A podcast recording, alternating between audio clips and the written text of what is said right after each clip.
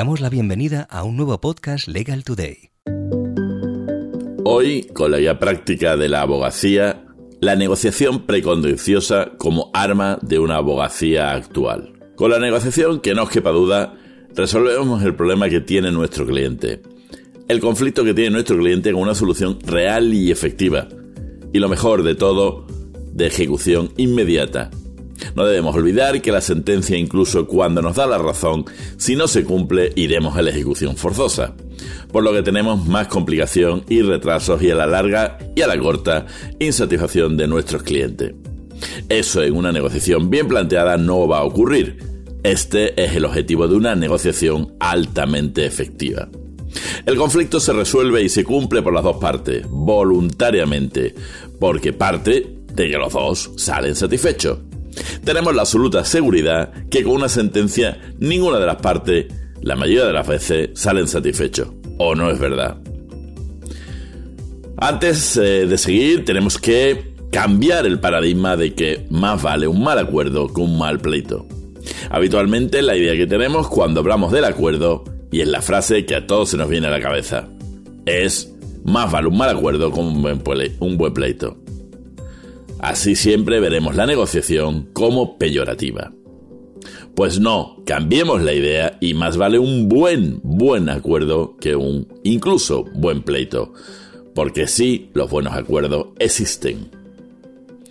Como describimos en la guía, ¿qué habilidades específicas tiene o debe de tener un abogado negociador? Pues dentro de las habilidades, en el texto hablamos igual de habilidades como habilidades personales y profesionales os voy a hablar de cualidades, que cualidades en realidad debe tener o debería tener un abogado negociador. Habitualmente los abogados nos enfrentamos con problemas, a diferencia de otras negociaciones que se enfrentan con decisiones cuasi comerciales. Vendo la casa, compro el coche, me compro la camisa. Así debemos saber adaptar nuestra comunicación según el interlocutor. No es lo mismo en una negociación el cliente, el compañero contrario, el juez, el fiscal, otros interlocutores. Debemos de ser extremadamente analíticos, analizar frases, documentos, expresiones, tonos de voz, aptitudes e incluso aptitudes. También es verdad que una de las cualidades que debe tener todo abogado o negociador es la empatía, ponernos en el lugar de los demás y ponernos en el lugar, en este caso, del contrario. Y sobre todo, cualidad principal es que debemos de estar preparados, preparados, preparados. Siempre la preparación en la negociación es algo que nos diferenciará ir a la negociación como si fuéramos a juicio al día siguiente. Siempre esta preparación debe ser extremadamente profesional, debe prepararse a fondo, no solo el tema en cuestión, la jurisprudencia y legislación aplicable al caso, y todos los elementos que afectan al resultado perseguido. También debemos de prepararnos para ver en qué juzgado desde incluso la misma primera instancia y jurisdicción le vaya a ser aplicable y conocer pronunciamientos al respecto, pues si sabes a qué te enfrentas tendrás más seguridad a la hora de negociar. Como no, Tienes que ser creativo y con gran capacidad de reacción ante los imprevistos. Datos que no se tenían, documentos de última hora, has de ser capaz de pensar en soluciones razonables y razonadas cuando surgen problemas y situaciones imprevistas. Y claro, debemos de saber usar nuestras herramientas en la negociación, porque es algo habitual para el abogado, es una herramienta del día a día. Por lo tanto, como somos abogados, debemos de tener ese deber, un deber de servicio al cliente. Negociamos en su nombre y sobre la base de la decisión del cliente de negociar, pero con esas condiciones prefijadas por el cliente en la negociación. Pero la decisión del cliente está bien, sí pero siempre, siempre asesorada por nosotros y nosotras. Se desarrollan unas habilidades generales, además de las específicas e incluso personales del abogado para comunicar, analizar, ser flexible con soluciones diferentes, ser objetivo, evaluar los riesgos y dar confianza a la otra parte. También antes lo hablábamos como alcoholidad, pero como herramienta debemos de saber usar la empatía, esa capacidad de sentir o percibir lo que la otra persona sentirá, pero serse empático que no simpático. Pero también, ¿por qué no? La sonrisa está infravalorada. No sabemos el efecto que tiene grandemente al entrar en una reunión con una gran sonrisa. ¿Por qué? Las emociones se contagian. O si no, bostezar cuando estéis en una reunión y veréis el resultado.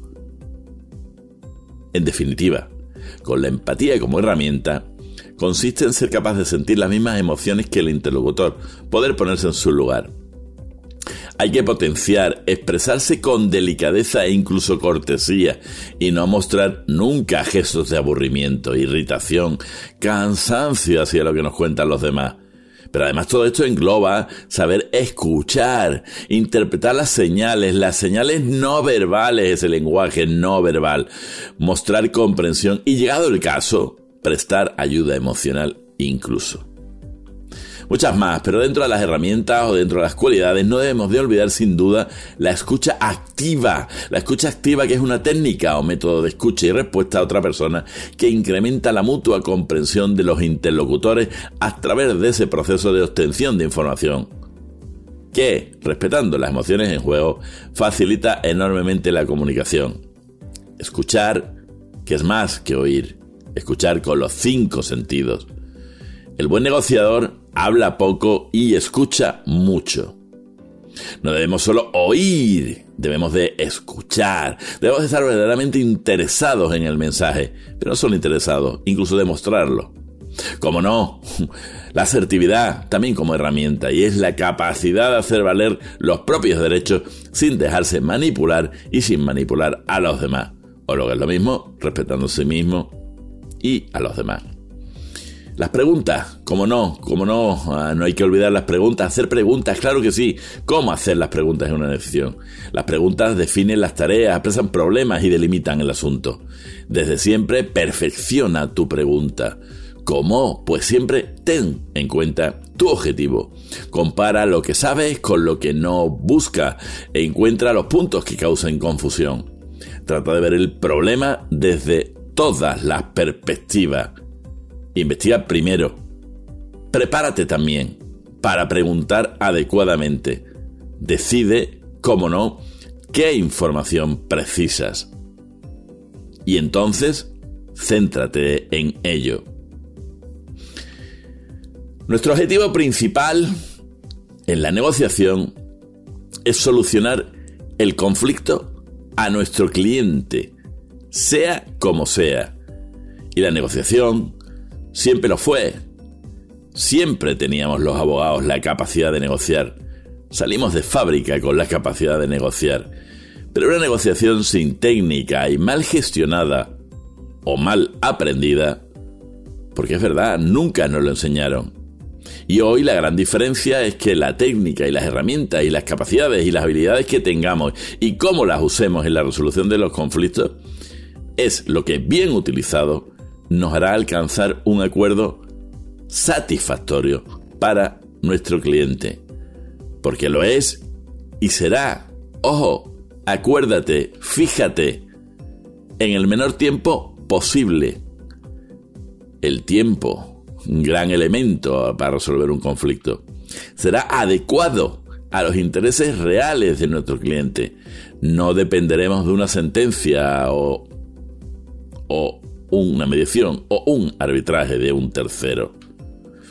Así que, como tercer mm, punto, no dependeremos de esa tercera persona, mediador, árbitro, juez o jueza, y en un plazo indeterminado.